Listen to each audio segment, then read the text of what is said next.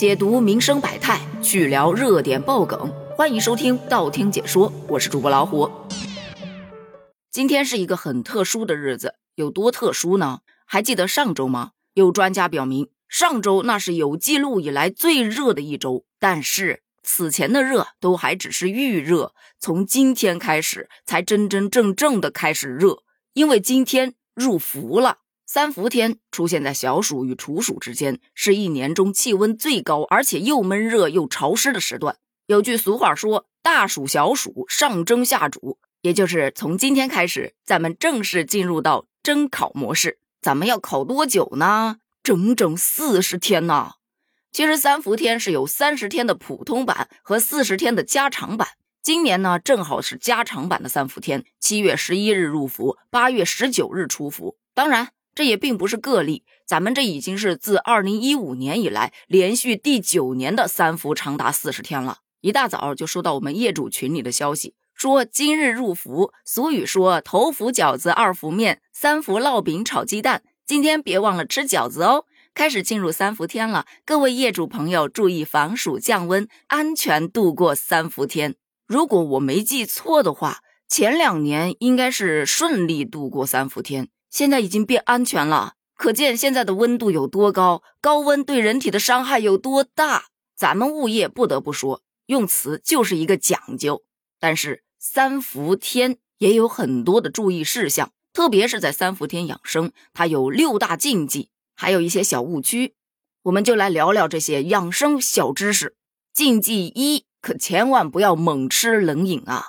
昨天还看到有新闻说，最近多地的雪糕商都卖疯了，存货不够卖，根本不够卖。虽说吃冷饮真的挺爽的，但是还是要适当的吃。大量吃必然会伤身。你想啊，长期过量的冷食物进入到胃里面，就会使你的胃黏膜下血管收缩，这黏膜层变薄了之后，就会出现黏膜水肿，甚至是糜烂。那夏季人体的新陈代谢又快，血管还处在扩张的状态，你突然食用冷饮，就会造成血管迅速的收缩，引起血压的波动，容易诱发心脑血管意外呀。医生建议。多吃水果，营养均衡，五谷杂粮也得吃，冷饮要适量，不要贪凉哦。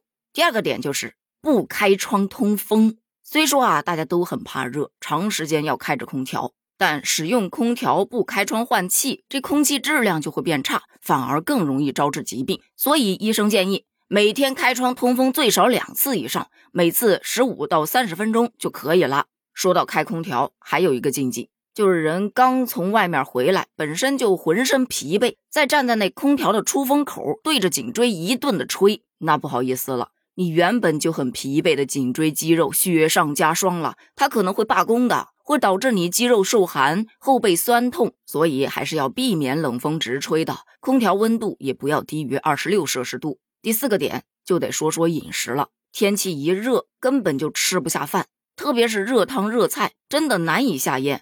所以有些人就以青菜瓜果为主食，又香又甜又清凉。但是如果只吸收蔬菜水果，是难以满足人体的碳水化合物、矿物质、蛋白质等多种基本营养要求的。你想啊，夏季气温高，人体的代谢速度那么快，蛋白质的消耗量就会增大，不及时补充蛋白质，势必就会影响身体健康啦。所以肉啊、鱼呀、虾呀、奶呀、豆制品啊，适当的还是要补充一些的。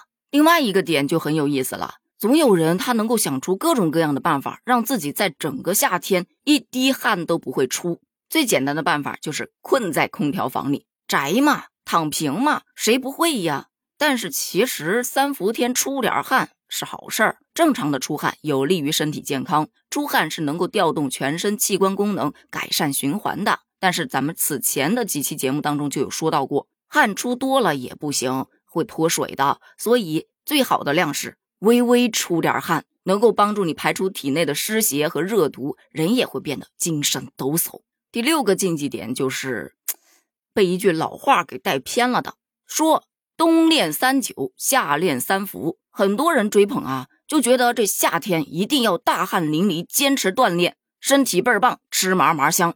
其实啊，出大汗更伤身，这一点咱们在专辑《一本正经》当中的第四集讲的非常的清楚。想要具体了解的，可以去听一听。咱们就说这三伏天养生还是要以避暑为主，静心养心，适量的运动。说完六大禁忌，咱们再来说一点小误区。比方说三伏贴，你有听过吗？就是人家都说呀，冬病要夏治，对吧？这三伏贴一定要贴，包治百病啊。但其实啊，三伏贴主要是用于治疗肺部、骨关节等方面的疾病，适用于免疫力低下、容易患感冒、虚寒体质的人群。它不适合孕妇啊、心脏病啊、高血压患者以及湿热体质、皮肤严重过敏的人群。所以说，三伏贴并不适用于所有人，而且它也包治不了百病。如果你硬要信这包治百病，去买包就可以了嘛。还有一个误区，就说啊，夏天喝绿豆汤那可是超级解暑的，越喝就越解暑。是没错，夏天喝绿豆汤确实有利于解暑，可是大量饮用容易伤脾胃，尤其是像那些腹胀、腹泻人群，那真的是不宜多喝。还有一种说法。说这三伏天就是要以热制热，哎，各种喝热茶、喝羊汤，用热养法来一场酣畅淋漓的大汗淋漓。但其实吧，这热养法容易导致内热体质的人群上火，而且出汗过多还会引起心慌等不适症状。但是也不能说这种方法不对，因为对于一些体质虚弱、畏寒、腰背手脚容易发凉、免疫力较低的这类人群。它还是蛮适合在三伏天用热水泡个脚啊，喝点姜茶呀，这种热养法的。所以只能说以热制热不准确，它并不适合所有人。未来的一段时间，我们都将处于熟人的状态当中。